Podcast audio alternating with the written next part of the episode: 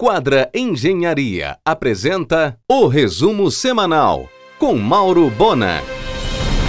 O setor de saúde pública liberou os shoppers de Belém para funcionarem até às 23 horas e virá de 23 para 24. Porém, os sindicatos ainda não chegaram a um consenso. Diminuiria a aglomeração e salvaria empregos. O projeto de 1,5 bi da norueguesa Golar em parceria com a brasileira EPP, para implantar uma termoelétrica a gás natural liquefeito em Vila do Conde, vai de vento em popa. Devidamente licenciada, começará em janeiro a operação de reflutuação do Aidar, o navio boiadeiro que naufragou no porto de Vila do Conde. Em seguida, será rebocado para local remoto no município de Ponta de Pedras.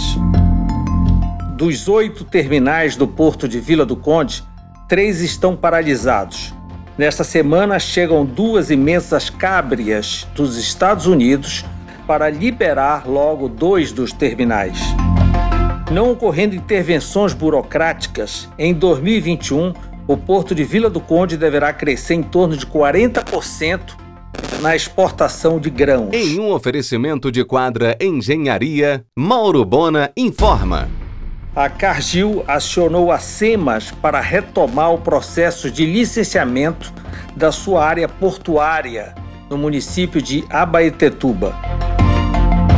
O governo federal deve estender por mais um ano o prazo para que estados e municípios repassem os recursos da Lei Aldir Blanc de auxílio emergencial ao setor cultural.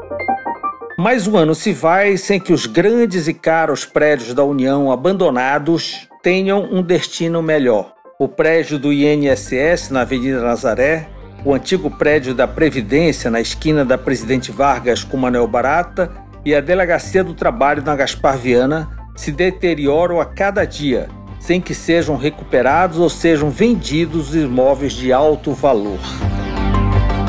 Eis a pauta do argumento desta segunda-feira. A presidente do Conselho Estadual de Educação e reitora da UNAMA, Betânia Fidalgo Arroio. O deputado estadual Francisco Melo, deputado Chicão, líder do governo na Assembleia Legislativa. E o conselheiro do Tribunal de Contas do Estado, Nelson Chaves, às 22 horas na RBA, no site da emissora ou no canal próprio do programa no YouTube. Em um oferecimento de quadra Engenharia, Mauro Bona informa. Zenaldo garante que conclui pelo menos a obra das duas praças da Orla de Coraci. O restante cairá no colo de Edmilson, que, aliás, foi o autor da reurbanização da Orla. O Grupo Yamada acaba de vender ampla área em Abaitetuba, com isso, estão garantidos recursos para quitar até fevereiro do ano que vem todos os créditos trabalhistas acordados na Assembleia Geral da Recuperação Judicial. O Grupo Visão deve encerrar em julho do ano que vem a sua recuperação judicial com todos os créditos pagos. O Sebrae no Pará ampliou o número de agências de negócios. A mais nova unidade, a de número 13, foi aberta em Souri para o atendimento aos empreendedores da região dos Campos Marajoara. A inauguração seria neste ano, mas foi adiada para o ano que vem por causa da pandemia. Já chegou à França a primeira remessa de amêndoas de cacau da fazenda Panorama em Uruará. A rede de academias Engenharia do Corpo do sul do país fechou parceria com a Doutor Imóveis em busca de áreas para entrar em Belém. O Fórum Land estará lançando em breve livro sobre correspondência inédita de Dalcide Jurandi com Maria de Belém Menezes, organização de Paulo Nunes e Bel Fares. Os recursos são provenientes de emenda parlamentar de Edmilson e será editado pela Paca Tatu. Em um oferecimento de quadra Engenharia, Mauro Bona informa. Na terça, será eleição para sucessão na Assembleia Legislativa.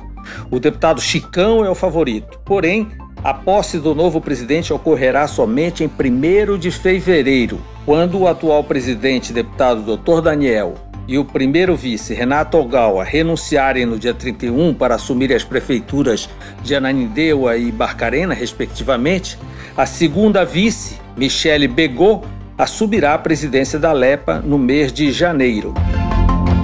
Além da Bernardo Saião, o restaurante A Ilha inaugurou filial no Farol Velho, em Salinas, em frente à pousada Pedra do Farol. O Pará produz 70 mil dúzias de ostras por ano. São 56 produtores cadastrados no município de São Caetano, Curuçá e Augusto Correia. Somente 20% da produção paraense de açaí vai para o processamento na agroindústria. Todo o restante é consumido internamente. São 47 mil estabelecimentos que mexem com açaí no estado.